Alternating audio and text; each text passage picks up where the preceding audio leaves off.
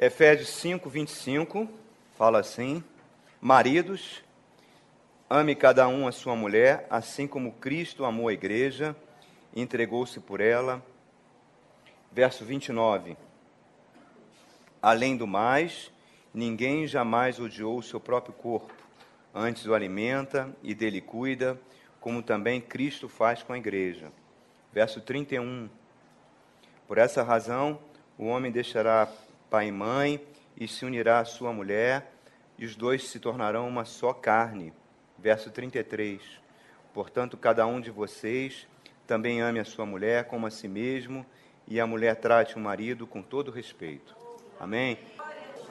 As mulheres podem sentar. As mulheres podem sentar e os homens de pé. Os homens de pé. Amém? Faça assim com as mãos, homens aqui presentes. Façam assim com as mãos. Homens de pé, aí traz no som também. Que o Espírito Santo fale com vocês essa manhã. Amém? Pode sentar.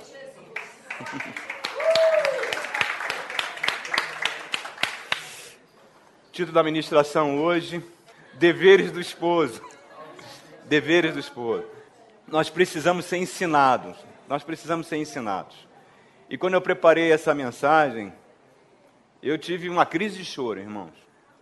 Eu chorei muito para ver como a gente está longe do padrão de Deus, né? E, mas o Senhor tem a misericórdia. Nós estamos tratando de dois temas: o amor de Cristo pela igreja corresponde o amor que o marido deve ter pela sua esposa. Nós só podemos entender o que é o casamento de acordo com o padrão da Bíblia, de acordo com o padrão de Deus, entendendo a grandeza dessa doutrina maravilhosa que é o amor de Cristo pela sua igreja. E eu queria falar de alguns princípios nessa manhã. O primeiro princípio para que um casamento tenha um padrão bíblico, um padrão de Deus, é uma coisa muito simples, mas que a gente se esquece. O segredo de um sucesso para um casamento é que a gente sempre pense, medite, reflita antes de agir, antes de falar e antes de agir. Se a gente parasse, pisasse no freio, antes de sair qualquer palavra da nossa boca, antes de tomar qualquer iniciativa, se a gente tivesse o bom hábito de parar, meditar, pensar, muitos problemas seriam evitados em Oséias capítulo 8, verso 7, diz que aquele que semeia vento colhe tempestade. O tempo todo nós estamos semeando vento, o tempo todo nós estamos criando problemas para nós mesmos, pelas nossas palavras, pelas nossas ações. Isso aí é uma coisa que sempre vai acontecer. E se a gente precisava parar, pisar no freio. Muitas moças, elas têm uma ideia, às vezes, equivocada do casamento. Não sei se é pela infância, que viram muito Branca de Neve, da Bela Adormecida, da Cinderela. Então tende a fantasiar o casamento. Tende a imaginar o, o namorado, o noivo, como uma espécie de um príncipe encantado que vai desabrochar em sua plenitude quando começar a vida dois. E às vezes acontece o contrário. O príncipe acaba virando um sapo. Aí a pessoa quer chutar o pau da barraca, não tem paciência, não quer aturar, muitas vezes não quer aturar porque não enxergou, antes de casar, quem era a pessoa com que ela ia casar. Não quis dar o trabalho de fazer uma investigação sobre a pessoa. É. Não, pastor, se é militar, só acho que tem que ser feito isso, entendeu? Levantar a ficha da pessoa. Não é isso, não é levantar a ficha, mas investigar. Saber como é que é a pessoa. Botar um pouquinho as emoções de lado e ser um pouquinho frio investigar a personalidade da pessoa de forma exaustiva, raciocinar, porque isso vai ser necessário no casamento. No casamento nós vamos ter que fazer isso. Senão, o que, que acontece? Nós vamos agir de acordo com o padrão do mundo. O mundo, ele age por impulso. O mundo valoriza o agir. Não, tome a iniciativa, vai, faz, acontece, não fique em cima do muro. Não é isso que a gente ouve? Importante que você siga seus instintos, o mundo abomina a paciência. Alguns consideram, alguns sistemas filosóficos consideram até a paciência uma fraqueza. E muitas vezes nós precisamos pensar, precisamos avaliar condutas. Por quê? Porque o pecado tem a tendência de nos transformar 100% emocionais. Nós podemos sempre estar agindo na emoção. E toda vez que você só age na emoção, você tem grande chance de se tornar uma pessoa irracional. Você tem grande chance de se tornar uma pessoa que não pensa. O mundo não está acostumado a pensar. E muitos cristãos não estão acostumados a pensar. Daí as epístolas terem sido escritas. Não é que quando você se converte, ah, estou com a mente de Cristo agora, eu já estou com a. Não, não é assim, irmãos. É um processo de educação. O Espírito Santo tem que nos educar. Senão os apóstolos não teriam gastado o seu tempo em escrever essas cartas maravilhosas aqui. Se a gente soubesse de tudo, não é verdade? Nós precisamos ser educados pelo Espírito Santo. Ninguém é ensinado a casar. Curso de noiva não garante casamento maravilhoso. É fundamental, mas não garante isso. O mundo diz que o casamento é apoiado no amor. Só que o mundo não sabe nem o que é amor. o mundo confunde o eros, o erotismo com amor. A atração, a paixão. Paixão é fogo, fogo que acaba, passa. O namoro e o noivado são coisas importantíssimas.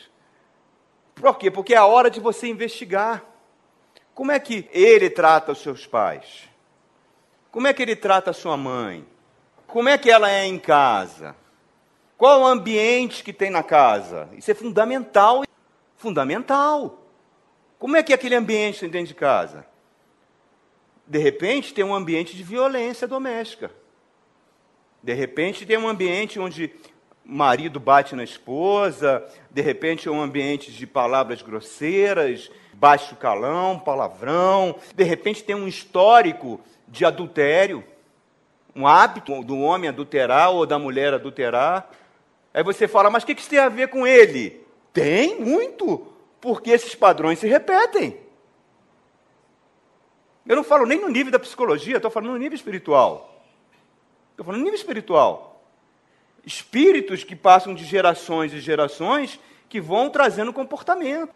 Então é fundamental que você avalie. De repente, tem moças que têm ambição de ter sua casa, de ter o seu lar, de ter o seu conforto, aí namora com um rapaz e o rapaz é uma pessoa acomodada. Não gosta de trabalhar, não gosta de estudar, não tem ambição. Grandes chances desse negócio não dar certo. Como muitos que eu conheço não deram certo. Porque existe uma sensação errada que tudo vai se resolver. Que as coisas vão se resolver no automático. Não resolve, queridos. Não resolve. Duas pessoas completamente diferentes se juntando debaixo do mesmo teto, as coisas não se resolvem de forma automática. E aí o que, que acontece? As pessoas são estimuladas pelo cinema, pela novela, por isso, por aquilo, pela literatura. E qual é o padrão disso? Padrão é o seguinte: olha, não deu certo, separa, parte para outra, não esquenta a cabeça. Mas cada separação é uma tragédia. Cada separação é dor, cada separação é uma mutilação que acontece. Cada separação é um grande sofrimento. Às vezes a moça bate o pé, eu amo aquele camarada, eu gosto dele. A mãe e o pai falam: olha, é uma furada para você. O pastor chega e fala: ele é ímpio. Não, mas ele está na igreja, mas é ímpio. É a coluna da igreja que adverte, mas ela vai. Por quê? Porque ela está baseada apenas no seu sentimento, medo de ficar sozinha. Ah, se eu não casar agora, eu vou ficar sozinha. E está arrumando um grande problema. Um grande problema. Por isso, recordes que nós temos de divórcio. No meio cristão também. Não para de acontecer. E depois que uno casa, não quer gastar tempo para pensar, para meditar. Porque o casamento vem muitas provas. Casamento tem muitas tensões. Casamento tem muitos momentos difíceis. Doenças que surgem, falta de dinheiro. Coisa que acaba com o casamento é falta de dinheiro. Começa a ter brigas, o dinheiro não está dando para isso, o marido acha que deve gastar o dinheiro com aquilo, que ainda quer coisas que na época de solteiro ele gostava, ele acha que deve ter o direito de continuar gastando, e o dinheiro não é mais dele. E aí, meu? Dinheiro não é mais dele depois que casa. Nem o dinheiro é mais dela. Então existe cadinho um caldeirão de problemas que podem acontecer, que se você não tiver tempo para pensar, meditar, refletir, segurar, pisar no freio, fazer uma autoanálise, vai explodir. E uma coisa que explode o casamento é rotina. Todo casamento tem rotina. A rotina faz parte da nossa vida. E muitas vezes, num casamento, essa rotina pode ser algo desestimulante, pode ser algo monótono. E isso pode gerar crise. Então, o primeiro princípio que eu queria passar nessa manhã para vocês, para um casamento no pradão bíblico, é que antes de tomar qualquer decisão, antes de falar qualquer palavra, antes de fazer qualquer compromisso, que você sempre seja uma pessoa que pisa no freio, que pensa duas vezes, que investiga, que analisa, que gaste tempo com isso. Muitos sofrimentos serão evitados. Muitos sofrimentos. O segundo princípio geral para um casamento bíblico é que quando você casa com uma pessoa que nasceu de novo, um cristão, e você é cristão, o casamento é a melhor coisa da vida. Um casamento que Jesus Cristo reina no lar, um casamento onde ele é o cabeça daquele lar, é a melhor coisa do mundo. Não compare um casamento de duas pessoas tementes ao Senhor, que amam a Deus, com um casamento de pessoas que não amam o Senhor ou que não estão em aliança com Cristo. Não dá para comparar. Não tem como comparar. A fé cristã tem que reinar no lar. Devido ao relacionamento de Jesus Cristo com a sua igreja, ser um relacionamento de amor, o relacionamento do marido com a esposa, ambos cristãos, tem que ser um relacionamento do amor. Por isso nós temos sempre que parar e perguntar: o meu matrimônio está seguindo o mesmo padrão que Cristo em relação à sua igreja? Está havendo amor no meu lar? Está havendo carinho no meu lar? Está havendo compreensão no meu lar? A palavra de Deus é o farol do meu casamento? Eu estou seguindo os padrões da palavra de Deus para o meu matrimônio? Toda hora nós temos que estar perguntando isso, porque quanto mais você se esforçar para atingir esse padrão bíblico, melhor vai ser seu casamento. É que nem vinho, irmãos. Vinho bom, que é guardado em tonéis por anos, à medida que vai passando os anos, os vinhos vão ficando cada vez melhores. E o casamento cada vez melhor. E o que eu acho interessante é que às vezes as pessoas confundem. Olha lá aquele casalzinho lá, estão 50 anos de casado, não são cristãos. Não são. Muitas vezes, esses 50 anos de casados, que a gente idolatra, faz bodas de casamento, bodas de não sei o quê, olha que coisa bonita, é um verdadeiro inferno. Principalmente para a mulher. Principalmente para a mulher. Porque gerações antigas aprendiam o quê? Que o casamento era indissolúvel, que tinham que fazer tudo para preservar o casamento, e os maridos pintavam, bordavam e serziam. O cara tinha muitas amantes, e a mulher resignada, sabendo isso, carregando esse sofrimento o resto da vida. Outros maridos eram verdadeiros tiranos dentro de casa. Eu fui na televisão, eu vi há pouco tempo não tem aqueles bailes de terceira idade? Aí estava lá a velhinha, com um batom vermelho, né, um batomzão que chamava a atenção. Ela falou: Eu quero é beijar na boca. Eu agora estou viúva, quero beijar na boca. Foram 45 anos, ele não deixava eu sair de casa. Me trazia com ali, debaixo de chicote, um tirano, 50 anos de tirania. Coisa horrível, irmãos. Não é verdade? Não é esse casamento que eu estou falando. Aí a gente pensa, olha lá, estão 50 anos casados, se o marido for embora, o que, que vai ser da mulher? Ele que cuidava de tudo, ele que pagava as contas, ele que fazia isso. O cara vai embora, a mulher rejuvenesce, cara. Por quê? Tirania. Está ela lá no baile da terceira idade, dançando, feliz da vida. Por quê? Tirania. Casamentos assim são um inferno. Tem, eu vejo exemplos de pessoas muito próximas de mim, que é um inferno, irmãos. Aí você às vezes se espanta, marido esgana a mulher com 60 anos de casado ou vice-versa.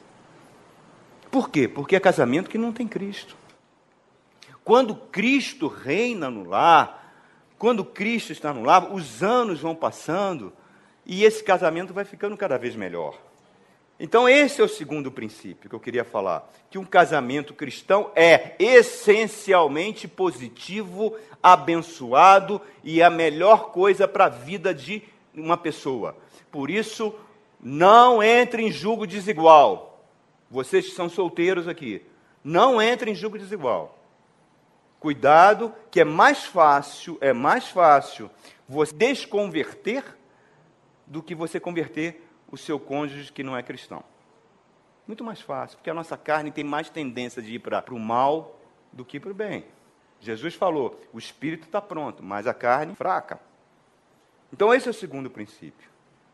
Terceiro princípio, querido, para um casamento bíblico, é saber que o ego, o nosso ego, é a maior causa de fracasso num casamento.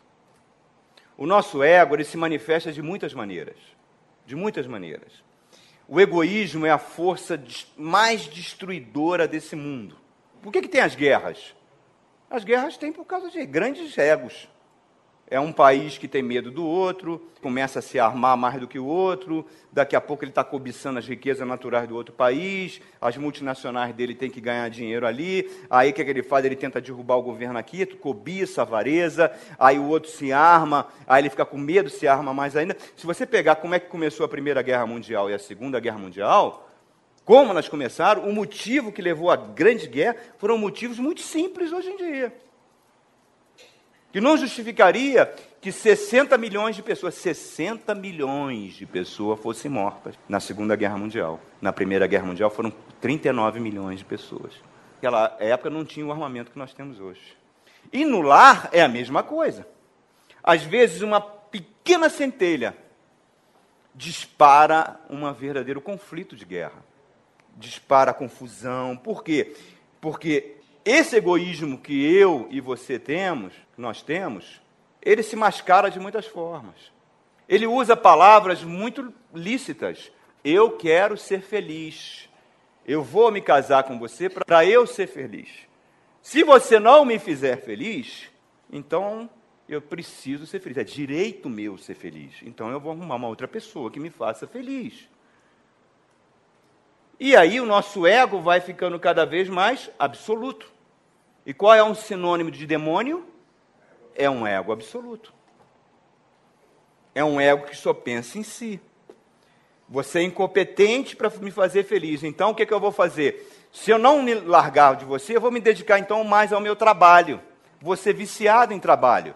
Aí eu fico menos tempo com você fico mais tempo com o meu trabalho. Ah, não, então eu vou querer passar num concurso público, eu estou visando a minha carreira. Então você fique lá, que eu vou estudar, estudar, estudar, estudar para passar num concurso. Passo num concurso, pensa que vai voltar para ter aquele tempo junto? Não, aí vai ser outra coisa. Outra coisa, porque você me incomoda. O ar que você respira me incomoda. Mas quando a gente casou, eu queria estar perto de você. É o ego que faz isso. Ou então, já que você não me faz feliz, eu vou concentrar todo o meu amor nos meus filhos. Meus filhos são a razão desse casamento. Aí você começa a super amar os seus filhos, super proteger os seus filhos. Aquela mulher que não é amada mais pelo marido e transfere o amor para o filho. Ai desse filho se aparecer um dia com uma nora que queira roubar o meu filho. Egos em oposição sempre vai ter encrenca. Sempre vai ter encrenca, sempre vai ter conflito. Qual é a chave? Qual é a chave que o apóstolo Paulo está falando para que isso não aconteça? É o verso 21, 5, 21. Você sabe que eu falei aqui que foi tirado dos votos matrimoniais, dos casamentos modernos de 30 anos para cá, foi tirado do voto que a mulher dizer eu me submeto ao meu marido. Isso foi tirado. Mas isso é bíblico. O mundo pode tirar tudo, mas a palavra de Deus passarão céus e terra e não cairá um tio da palavra de Deus.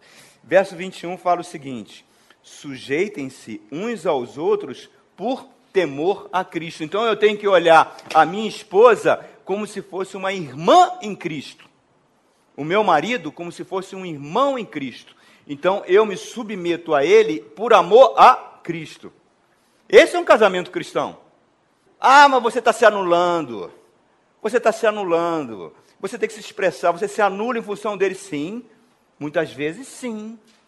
Muitas vezes sim. Faz parte. Tem que se anular de vez em quando. Senão, é aquela torcida que Palmeiras com o Corinthians no dia de jogo, entendeu? Vão estar se engafiando ali, os demônios batucando. Os dois, o pau comendo ali dentro. Tem que se anular. Muitas vezes sim. Tem que se submeter um ao outro em amor a Cristo. Isso é essencial. É isso que é o principal remédio contra o ego que nos adoece, irmãos. O ego nos adoece, é um pecado horrível. O ego custou a cruz do Calvário. Porque na mente de Deus, quando um homem se casa com uma mulher, ele se torna uma só carne. 5,31. Olha aí o verso 31 que nós lemos. Por essa razão, o homem deixará pai e mãe e se unirá à sua mulher, e os dois se tornarão uma só carne. Nós falamos aqui que a palavra mulher vem do hebraico que significa isha, e a palavra homem significa ishi. Isha significa aquela que foi tirada do homem. Mulher significa aquela que foi tirada do homem. Deus não fez a mulher do barro, fez o homem do barro e tirou a mulher de dentro do homem e fez alguém para complementar o homem. Então, quando Deus olha o casal, ele não vê o homem sozinho nem a mulher sozinha, ele vê os dois como se fosse só um. Adão, repare que até o pecado ter chegado no mundo, Eva não tinha nome. Eva vai ter nome depois do pecado. Antes, Deus chamava os dois de Adão, o casal de Adão. Era uma só carne. O que, que você deduz disso? Que a esposa é o corpo do marido. Como nós, como igreja, somos o corpo de Cristo, a esposa é o corpo do marido. O ego se rebela contra isso, porque o ego só quer pensar no seu próprio bem-estar, só pensa em si. Mas o marido precisa entender, nós maridos precisamos entender, futuros homens solteiros aqui precisam entender que a esposa é parte dele. Só que isso não é automático na nossa mente, não é. Nós precisamos ser ensinados. Precisamos ser ensinados. Porque temos uma tradição que é contra a Bíblia. Você pega uma menininha novinha, lourinha, dá uma bolinha para ela brincar. Pega uma moreninha, dá uma boneca para ela brincar. Põe as duas numa sala, volta duas horas depois para ver o que acontece. A lourinha está com a bola lá no canto, segurando. É minha, e a moreninha com a boneca é minha. Aí você tem que chamar as duas. Não, mas faz o seguinte: joga a bola para ela, ela joga para você, você joga para ela, você vai se divertir mais. Ensina ela a brincar, a da bonequinha. Vem cá, penteia o cabelinho dela, chama ela para botar, trocar a roupinha da boneca. Você vai achar mais legal a sua brincadeira. Você ensina a criança. Você tem que ensinar os maridos, porque nós não somos programados para isso. Não somos, não somos. Nós precisamos ser educados ser ensinados. A gente vai ficar aqui nessa criança, a bola é minha, o que interessa é o apenas meu bem-estar. Por isso que o apóstolo está toda hora repetindo, repetindo, repetindo. Olha o que ele diz no verso 28. Da mesma forma, os maridos devem amar cada um a sua mulher como o seu próprio corpo. Quem ama a sua mulher, ama a si mesmo. Além do mais, ninguém jamais odiou o seu próprio corpo. Antes o alimenta e dele cuida, como também Cristo faz com a igreja. Alguns homens têm tendência de falar: não, a minha esposa é minha companheira. Não, é mais do que isso. Companheiro é companheiro de cerveja, de mesa de bar, de negócios, de futebol. A esposa é a melhor metade do homem. Antigamente falava isso. Havia esse costume, o marido chegava para a esposa, essa é a minha melhor metade. Hoje em dia não tem mais isso, né? Mas era assim. E é assim que Deus gosta. Porque é parte de mim. Não são duas unidades. Não são duas entidades separadas. É uma só carne. Deus só olha o casal. Duas metades que vão fazer o seu um único ser. Quem ama a sua mulher, ama a si mesmo. É isso que Paulo está dizendo aqui. O Espírito Santo está falando pela boca de Paulo isso. Então, todo pensamento que o marido deve ter, e aí nós precisamos ser ensinados. E aí começou o meu choro, meu choro começou aí. Que todo pensamento que o marido deve ter, deve colocar a esposa dentro desse pensamento. Ele tem que sempre pensar como aquilo vai afetar a esposa, como aquilo vai afetar a vida dela, como aquela decisão que ele tem está afetando a vida dela. Se eu começar a pensar só em mim e começar a pensar só no meu bem-estar, meu casamento está sendo rompido. Isso é um fato. Já começa o rompimento. Então eu tenho estar sempre pronto para meditar nas minhas ações e estar sempre pronto para pedir desculpa. Porque toda hora nós vamos pisar na bola. E a esposa tem que estar sempre pronta a perdoar. Sete vezes setenta vezes. Ah, não, pastor. Sete vezes setenta são 490. Ele já passou disso, ó, de montão. Por que, que eu? Ele tá, ficou sem vergonha. Entendeu? Mas Cristo já falou, perdoa. Eu não estou falando de coisas graves.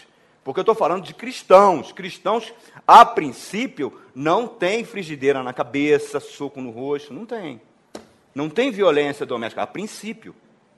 Tudo é possível com esse crescimento da igreja. A princípio, não estou falando de situações de violência dentro do lar, não estou falando de opressão, uma vez casado, casado para sempre, e um homem todo dia esmurrando a mulher. Que isso, irmãos? Não existe isso. Não existe isso. Quando o marido começa a pensar só em si, ele vai fazer um grave dano à sua esposa.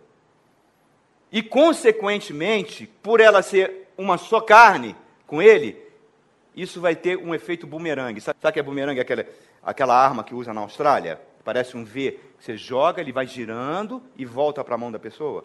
Efeito bumerangue é isso. Você, o que você fizer à sua esposa, você vai receber de volta.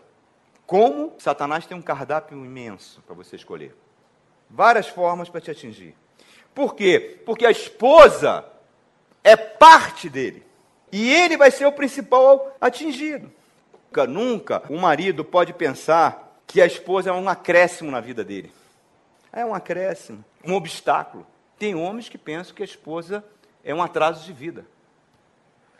Homens cristãos, eu estou falando de homens cristãos, de ministérios, de pastores, que muitas vezes acham que a esposa não está permitindo desabrochar do seu ministério que a esposa bota areia, que a esposa não está seguindo junto, não está remando junto. E eram ministérios muito ungidos, irmãos. A esposa envelhece, as pessoas envelhecem. E aí o que acontece? Igrejas, não é muito comum, mas está ficando comum. Não é muito comum. Graças a Deus ainda não é, mas está ficando. Falamos naquela pregação à noite, quando nós falamos sobre compreendendo o pecado, aquele exemplo que eu dei, que aconteceu numa igreja batista, nos Estados Unidos. Às vezes a mulher vem, e começa a olhar o pastor como alguém desejável. E começa a olhar a esposa do pastor como alguém que ele não merecia ter. Aí o pecado vai, né? São as famosas anjas. Aí, daqui a pouco, ó, aquela teia está crescendo, daqui a pouco o camarada está com a anja. E diz que foi Deus que deu. Foi Deus que me deu. Deus teve compreensão pelo meu ministério uma história, uma igreja aqui em Anápolis, uma grande denominação, pastor, uma bênção, começou a confrontar alguns centros de candomblé que haviam ali perto. E uma mãe de santo pegou uma moça, preparou a moça, ungiu a moça e falou: vai para a igreja e destrói o ministério dele. Ela chegou, um cabelão, bonita, tinha uma voz linda cantava que era uma benção. Aí o que aconteceu? O próprio grupo de louvor, o pessoal, não, não, deixa ela cantar, deixa ela cantar. Haviam vários grupinhos, como se Deus estivesse preocupado com a voz de alguém, cara. Deus não está preocupado com talento musical, nem com voz de ninguém. Deus está preocupado se as pessoas, se são lábios que confessam o seu nome. Aí ficou só ela no louvor. Resultado, pegou o pastor. E ele passou a ter um caso com ela. E isso chegou na cúpula dessa denominação. E um dia, a igreja cheia, o chefe da denominação entra e fala: Ó, você sai desse púlpito. Você não tem condição de estar mais nesse púlpito. E ele abaixou a cabeça, você foi um, uma dor profunda na igreja. Irmãos, o que, que o apóstolo Paulo fala? Aquele que está em pé, cuidado para que não caia. Não tem ninguém melhor do que ninguém. Somos todos farinhas do mesmo saco. O que nós precisamos é da misericórdia de Deus. É ela que nos sustenta, é ela que nos alcança. A mulher foi tirada do homem para ser ajudadora, para que ela complemente o homem. Então, quando há uma separação, é como se você pegasse uma cortiça e pegasse outra cortiça, passasse uma cola e fizesse assim: quebra. As duas cortiças vão sair quebradas. Então, o divórcio sempre vai quebrar. O divórcio traz culpa. E a culpa traz câncer, irmãos. A culpa mata. Principalmente quando envolve filhos. Mata, mata. Caso não haja perdão. Então, o casamento é uma coisa muito séria. Na mente de Deus, só há um motivo para que um casamento termine. Mesmo assim, cabe à esposa ou o marido, a pessoa que foi traída, liberar o perdão. O perdão deve ser liberado. Mas um dos motivos que termina com o casamento é o adultério. Olha aqui que Deus fala em Malaquias. Olha em capítulo 2, por favor. Malaquias 2, verso 13. O que está acontecendo aqui? O povo vinha trazer a oferta, trazer o dízimo, chorava no, na casa do Senhor, no templo, e dizia que Deus não estava ouvindo as orações do povo, que Deus não estava nem aí para as lágrimas que o povo estava derramando, não estava aí para as ofertas, para os sacrifícios. Aí Deus responde: eu vou responder então por quê. Ele fala aqui, ó. verso 13. Fala assim: há uma outra coisa que vocês fazem. Vocês enchem de lágrimas o altar do Senhor. Malaquias 2,13. Choram e gemem, porque ele já não dá atenção às suas ofertas, nem as aceita com prazer. E vocês perguntam, por quê? Quer dizer, por que, Senhor, que o Senhor não aceita? Aí Deus vai responder. Ele vai responder é porque o Senhor é testemunha entre você e a mulher da sua mocidade. Pois você não cumpriu a sua promessa de fidelidade, embora ela fosse a sua companheira, a mulher do seu acordo matrimonial. Malaquias falando: Não foi o Senhor que os fez um só, em corpo, em espírito, eles lhe pertencem. E por que um só? porque ele desejava uma descendência consagrada. Lógico, quando os dois são uma só carne, todos os filhos serão abençoados, serão do Senhor, serão do Senhor, bênção total. Aí ele fala, portanto, tenham cuidado, ninguém seja infiel à mulher da sua mocidade. Eu odeio divórcio, diz o Senhor, o Deus de Israel. Está aí, meu irmão. Quer mais claro que isso? Você quer ir no Novo Testamento? É o que Paulo fala quando um homem adultera. O que, que acontece? Vamos lá em 1 Coríntios capítulo 6. 1 de Coríntios 6, verso 15. Vocês não sabem que os seus corpos são membros de Cristo? Tomarei eu os membros de Cristo e os unirei a uma prostituta? De maneira nenhuma. Vocês não sabem que aquele que se une a uma prostituta é um corpo com ela, pois está escrito: os dois serão uma só carne mas aquele que se une ao Senhor é um espírito com ele. Fujam de quê, irmãos? Fujam de quê? O que está escrito aí? Da imoralidade sexual. Todos os outros pecados que alguém comete fora do corpo os comete, mas quem peca sexualmente peca com o seu próprio corpo. O que ele está dizendo em outras palavras? Quando você tem uma relação sexual com alguém, para Deus começou o casamento. Começou o casamento. Quando você tem relação sexual de forma adulta, você está violando o mandamento de Deus, um dos dez mandamentos de Deus, que ele fala não adulterará. Com isso, você está dando legalidade para que legiões de demônios venham sobre você. Então, o que, que a gente vê hoje? É rapazes e moças tendo relação. Cada namoro é uma relação sexual. Cada namoro é uma relação sexual. Então, eles vão casando e se divorciando, casando e se divorciando, casando e se divorciando. E quando chega no casamento, quer que o casamento dure. É difícil. Eu não estou falando do mundo, estou falando do ambiente igreja. Moças que já vêm de lá, onde o adultério acontece, ou por parte do pai, ou por parte da mãe, alguma coisa que despertou a sexualidade de forma precoce. Essas moças, quando ela olha um homem casado mais velho, quando você vê uma moça mais nova ela olha para aquele homem mais velho, fonte de estabilidade para ela, uma fonte de renda. E um homem casado, ele é muito mais vulnerável do que um homem solteiro, porque já está com anos de casamento. Aí vem a, teia. Muitas vão na tia Wanda da vida, jogar búzios e fazer trabalho para arrancar o camarada. E o camarada fica enfeitiçado. Ele ama a mulher, ama a família, mas ele começa a sentir repulsa por isso. Começa a sentir repulsa. Por quê? Porque o adultério é uma coisa terrível, meu irmão. Daqui a pouco ele está largando mão da família, largando mão da esposa, e isso sempre traz destruição. Por quê? Porque para Deus é uma só carne. Ele não pode descartar a mulher, nem a mulher pode descartar ele. É uma só carne. Você não pode desligar o seu próprio corpo. Não pode. É uma coisa só. Senão você cai debaixo de maldição. Então, o princípio básico que norteia um casamento cristão é: a esposa é parte do corpo do homem, assim como a igreja é parte do corpo de Cristo. Aí a gente fala, como é que pode? Aqueles dois lá estão se guardando para o casamento, que coisa antiga, que coisa demodê. Por quê? Você está pensando como o mundo pensa? Qual é o teu padrão? Qual é a tua referência? Não. Tudo isso que nós estamos falando aqui, nós precisamos aprender essas coisas. Compete à igreja ensinar. É dever da igreja ensinar isso. Porque essas coisas não acontecem de forma automática. Nós precisamos aprender e aplicar, porque todos nós pecamos em algum nível. Como é que então o marido deve tratar a esposa? Tem várias maneiras. Né? Eu escolhi três aqui. Primeiro, o marido não deve abusar da esposa. Não deve abusar. Tem pessoas que abusam no seu corpo, não é verdade?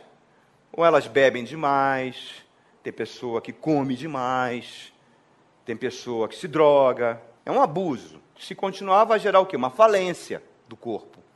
Pode causar morte, pode causar destruição. Um excelente ator americano, esqueci o nome dele, que morreu há pouco tempo, que fez, ganhou um Oscar com a vida de Truman Capote. Esqueci o nome dele. Alguém sabe? Seymour. Viciado em heroína. Ele falou, ó, vou morrer. Quer dizer, pessoas que agridem o seu corpo, certo? Que maltratam o seu corpo. O que a Bíblia está falando é que se o marido abusar da esposa, é o mesmo mal que vai acontecer com ele. Ele vai sofrer, porque é o mesmo corpo. Vai sofrer no seu psique, no seu relacionamento, e isso acontece cada vez mais. Está aí o recorde de divórcios, inclusive no meio cristão. Então, o marido não pode abusar da esposa. Segunda coisa, o marido não pode negligenciar da esposa. Nós somos seres completos. Nós temos um corpo, nós temos uma alma, que é o nosso psique, e temos o nosso espírito que Deus deu. Esse espírito está prontinho. Se você é cristão, você aceitou Jesus, esse espírito foi reconectado. Paulo chama ele de homem interior, e esse espírito é que recebe do Espírito Santo o poder para governar o nosso ser, governar a nossa alma.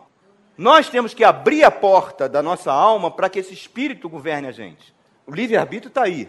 Nós temos que permitir. Então eu não posso ser negligente, porque eu sou um todo. Por exemplo, digamos que eu estou com uma crise de laringite aqui tremenda. Mas à noite eu tenho que pregar. A pregação está na ponta da língua, está na minha mente.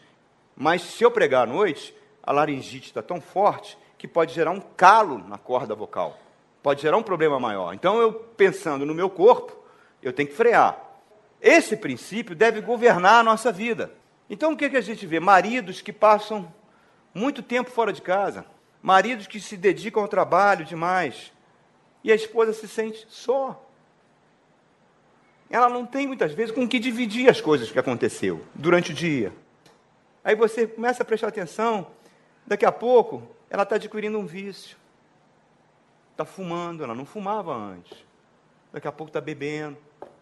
Daqui a pouco está jogando cartas ou fazendo jogos o dia inteiro. Porque ela se sente sozinha. Ela não tem com quem compartilhar aquilo está sempre ocupado. Vai gerando desequilíbrios na esposa, que acaba afetando ele, afetando o casamento dele.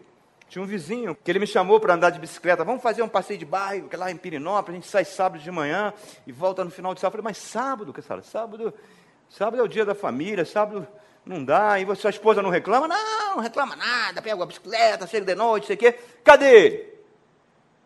Não está mais lá em casa. A esposa mandou ele embora, com duas fininhas, duas lourinhas, pequenininhas. Encontrei ela no elevador. Como é que vai seu marido? Já foi. Lamento, não lamente. E ele agora quer voltar, e ela não quer. Mas isso são padrões no mundo. Eu estou falando de nós aqui. Eu não posso aceitar um convite sem consultar minha esposa. Tem que perguntar a ela primeiro. E se ela não quiser ir, a esposa deve tentar ir, para evitar que o marido vá sozinho. Deve fazer um esforço. Mas se não quiser, ele tem que consultar. Não, tem homens que não, não vou levar ela, que ela não gosta mesmo, então deixa ela em casa. E essas coisas vão cada vez mais gerando problema. Tem marido que é preguiçoso. Na época de namoro, ia para tudo que é lugar. Aí casa, televisão, não quer sair de casa, a esposa gosta de sair, aí começa a ter os problemas. E eu, isso aconteceu na minha família. Ele começou a ficar assim, não queria sair, ela queria, ele queria, não queria. Aí passou na mente dele, o casamento estava se acomodando, que cometesse um pequeno deslize, desse uma puladinha de cerca, ia dar uma temperada no casamento dele. Você acha absurdo, mas passa na cabeça de muita gente. O que, que Satanás faz?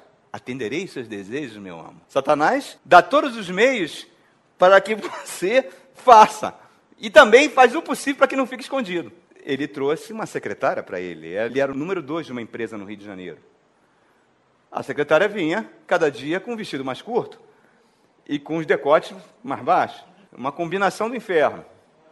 Aí ele começou a achar, se ele fosse rapidinho à tarde para um motel com ela, ninguém ia saber, não ia acontecer nada.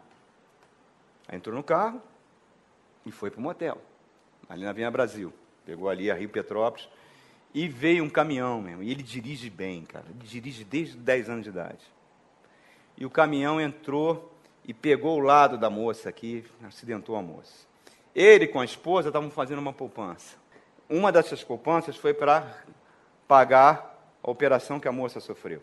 A segunda poupança, o delegado de polícia queria registrar, ele pediu para não fazer, porque ia ser um escândalo na família, mas teve vítima, metade da poupança, da segunda poupança foi para o delegado.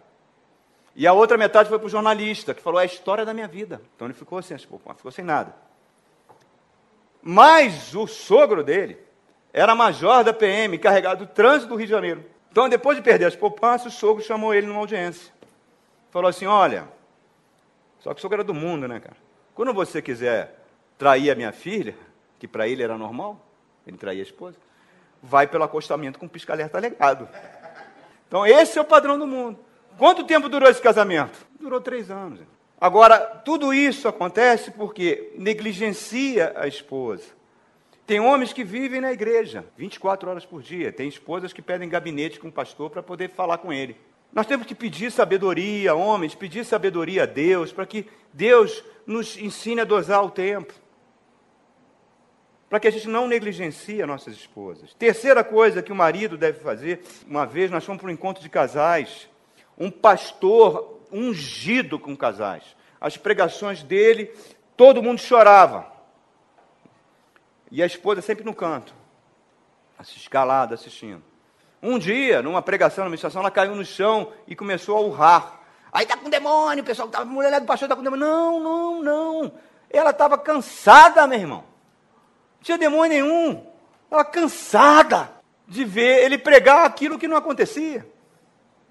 Que o Senhor tenha misericórdia de nós. Tenha misericórdia de nós. Tenha misericórdia de nós. Que somos vasos de barro mesmo, imperfeitos. E a terceira coisa que o marido não deve fazer, ele não deve considerar a esposa como alguém sem valor. Tem homens que casam e começam a subir na profissão, começam a ficar muito importantes e começam a quando chega em casa, não quer saber de assuntos de que aconteceu no dia dela, aqueles assuntos domésticos, aquilo vira um tédio, ela vem falar sobre aquilo, coisas da casa, coisas do filho, tudo vai ficar, não, não, isso não é importante, eu estou cansado, passei o dia tudo nisso. Tudo vai ficando para o segundo plano, se ela não trabalha fora, isso é muito pior, porque ela não tem ninguém com que dividir. E o que, que o apóstolo Paulo está falando aqui ó, no verso 28 e 29? Vamos ler de novo. Temos que ler, ler, ler, ler, ler, para ver se entra. Da mesma forma, os maridos devem amar cada um a sua mulher como a seu próprio corpo.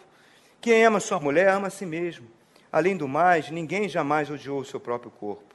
Antes o alimenta e dele cuida, como também Cristo faz com a igreja. A gente não pensa numa dieta saudável para a gente? Comer coisas não gordurosas, evitar o açúcar, que o açúcar é um veneno, sempre quer comer coisas que fazem bem, etc.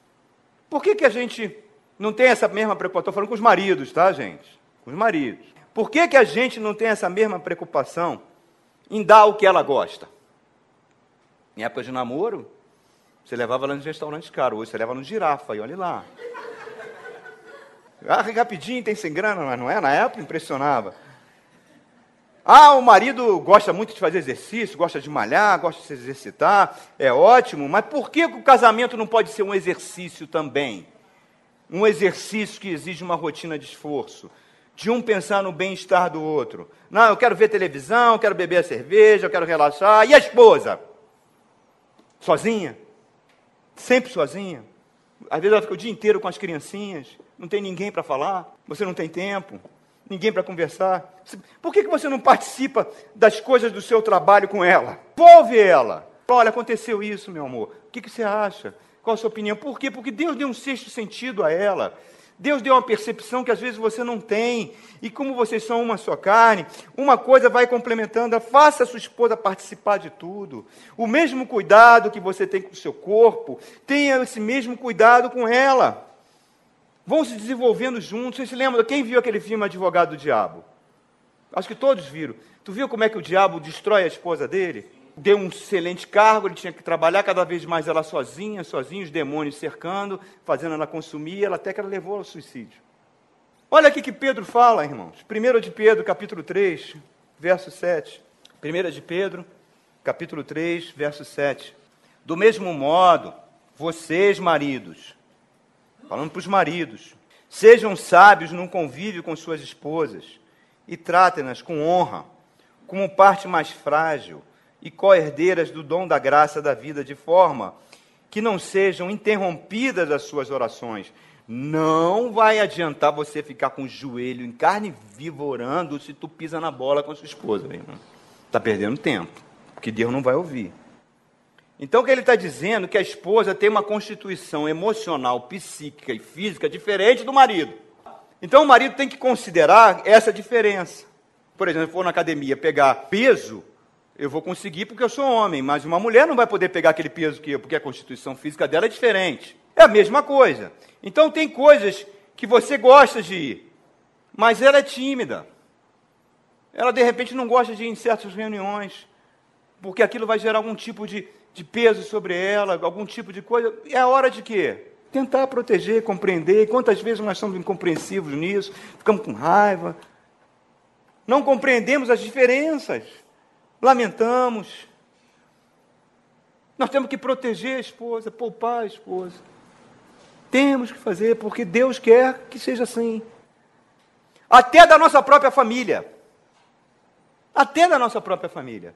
Um amigo meu, um pastor, contou uma história que todo ano ele ia com a esposa e tinha mais uma irmã que ia com os filhos esposo e mais outro irmão. Ele era o mais velho, para a casa do pai, uma casa de praia do pai. Nas férias, todo mundo ia para lá. E ele notava que, que, sempre que ele voltava, a mulher voltava fechada, carrancuda, não curtiu aquele período lá. Mas ele não se tocou. Mas à medida que ele foi sendo ensinado, à medida que os anos foram passando, à medida que a palavra de Deus foi entrando, que a ficha foi entrando, entrando, ele foi se dando conta que havia uma coisa errada aí. E aí, na última vez que ele foi, isso aconteceu há pouco tempo, essa casa fica numa ilha, eles estavam voltando de barquinho para o porto para pegar o carro, e ela triste. Aí ele falou: Por que, que houve, Fulano? Por que está chateada? Aí ela chegou e falou assim: Ah, não, deixa para lá, deixa para lá. Ela não queria que ele criasse algum atrito com a família. Mas ele insistiu, insistiu. Ela falou: ah, toda vez que eu venho, a tua irmã, a tua mãe me, ficam me alfinetando, não sei o quê. É muito difícil isso. Aí ele pegou o celular e ligou. Mãe, seguinte. Oi, querido. É, quero avisar o seguinte, ó. Essa foi a última vez que eu passei férias com a minha irmã e com meu irmão e com você nessa casa de praia. Foi a última vez. Como eu sou o filho mais velho, vamos fazer o seguinte: próxima vez de férias, eu vou escolher o período.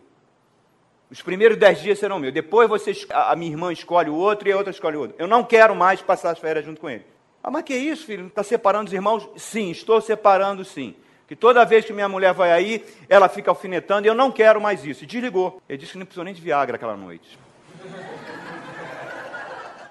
Tamanha gratidão da esposa.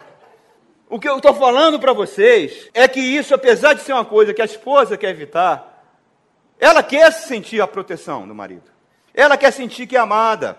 Você, quando está com frio, você não bota um casaco para proteger você do frio, para evitar o quê? Que você fique doente, para que a sua imunidade caia. Então você tem que descobrir quais são as fraquezas da sua esposa e envolvê-la, protegê-la contra os males desse mundo.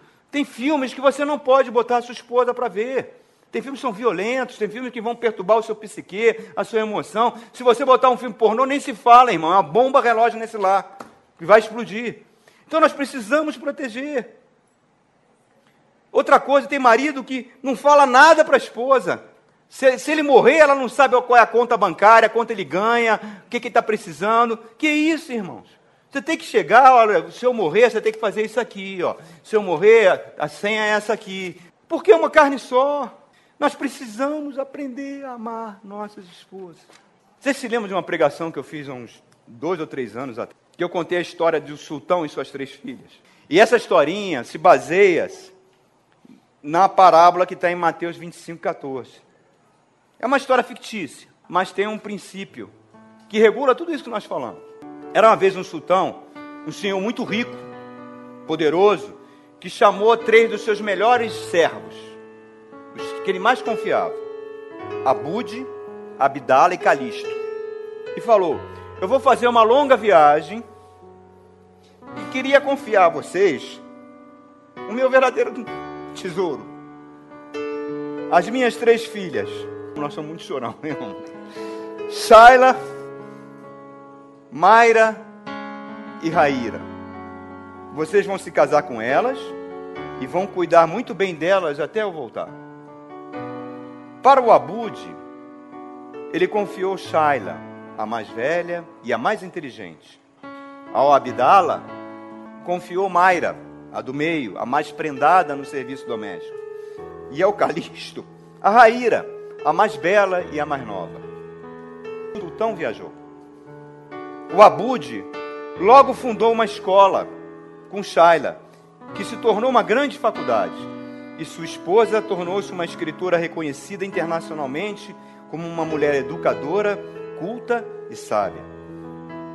Abdala, o segundo, aproveitou os talentos de Mayra e abriu um restaurante e uma rede de alimentos naturais para todo o país e se tornaram muito ricos. Calisto, porém, inseguro, medroso, morria de ciúmes de Raíra, por ser nova e bonita trancou-a dentro de casa e não a deixou se relacionar com ninguém. Depois de muito tempo, Raíra foi se definhando, tornando-se infeliz, deprimida e tentou o suicídio várias vezes. Depois de muito tempo, esse sultão, sultão é a figura de Deus Pai, voltou para o seu país e foi visitar as suas filhas. A casa de Shaila era um palacete. Abude, seu genro, veio recebê-lo em traje de gala e com Shaila, seis dos seus filhos. O sultão lhe abraçou, beijou e disse: Muito bom, servo bom e fiel. Cuidaste bem de minha filha e me deste seis netos. Vou lhe dar o resto da minha herança. Vamos festejar. Ao chegar na mansão do Abdala, os mordomos vieram recebê-lo com presentes de sua filha Maíra, que lhe esperava à mesa com um banquete, e com seu marido Abdala e seus quatro filhos. O sultão alegre disse a Abdala: Bem-estar, servo bom e fiel. Cuidasse muito bem da minha filha. Tenho lindos quatro netos. Puxa vida, estou muito feliz. Eu vou enriquecer você mais ainda. O sultão então foi visitar sua filha mais nova, a filha caçula, mas ela não estava em casa. Ela estava hospitalizada em um centro psiquiátrico. Ao entrar no quarto, o sultão nem reconheceu a sua filha, pois ela estava totalmente desfigurada. O sultão olhou para Calisto com desprezo, com raiva e disse: Servo mau e negligente, deixei minha filha com você, uma menina nova, linda, cheia de sonhos, e o que, que você fez com ela? Maldito marido! Vou levar minha filha de volta para casa e você será enforcado hoje mesmo. Seu nome será apagado da minha família e você será esquecido para sempre. Porque aí vem as palavras de Jesus. Porque a todo que se tem se lhe dará e terá em abundância. Mas ao que não tem, até o que tem será tirado. E ao servo inútil, lançai-o para fora nas trevas. Ali haverá choro e ranger de dentes. Mateus 25, 14. Deus vai nos cobrar do que nós fizemos com nossas esposas. Deus vai nos cobrar. Que a gente possa aproveitar esse tempo para transformar o nosso casamento. Que Ele nos dê a graça e sabedoria. Para que, assim como Cristo ama a igreja, que nós possamos amar nossa esposa. Amém? Neste lugar, tu és real.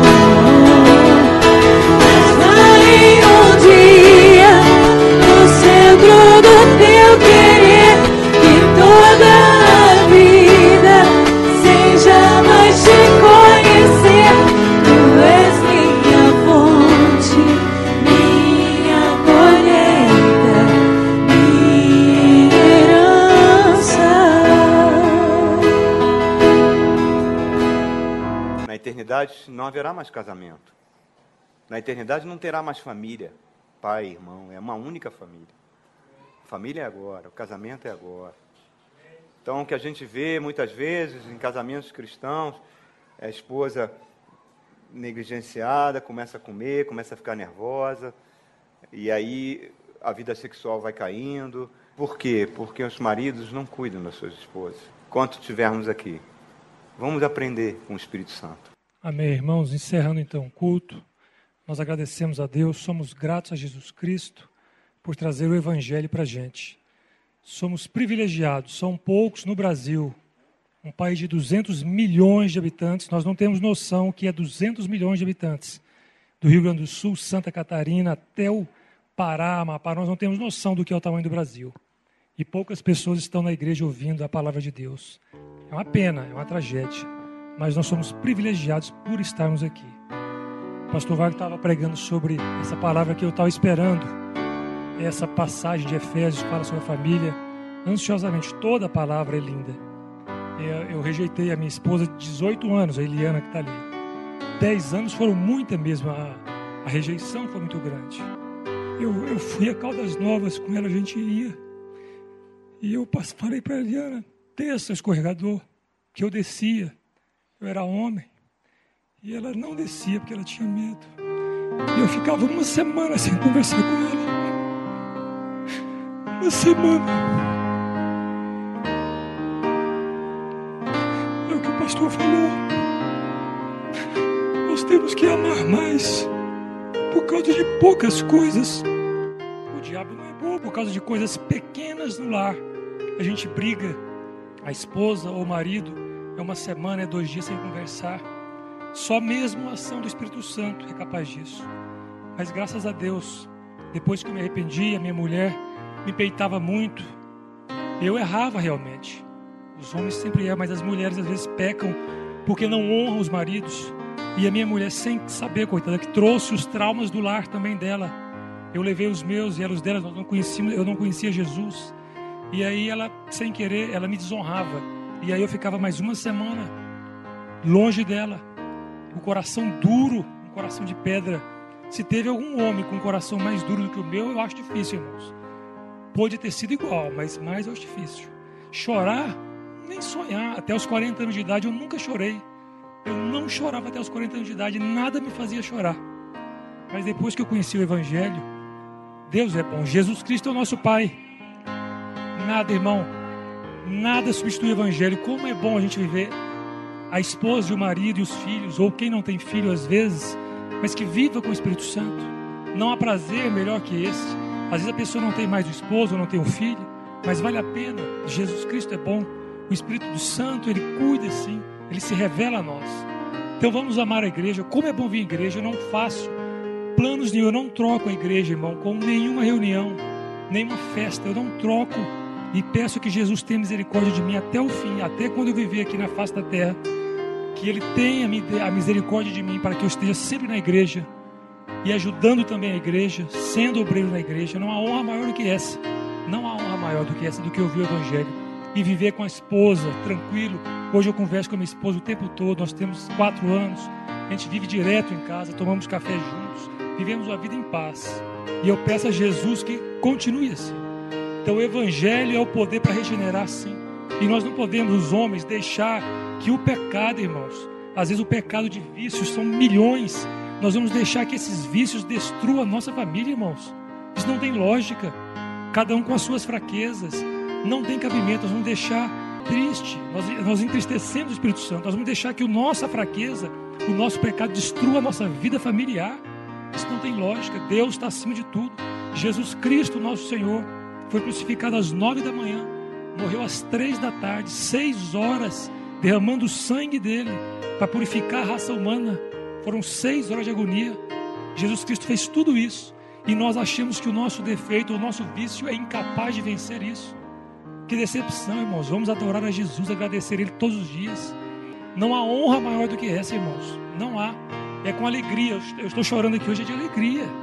É de alegria mesmo. Como é bom. Deus, Deus é bom.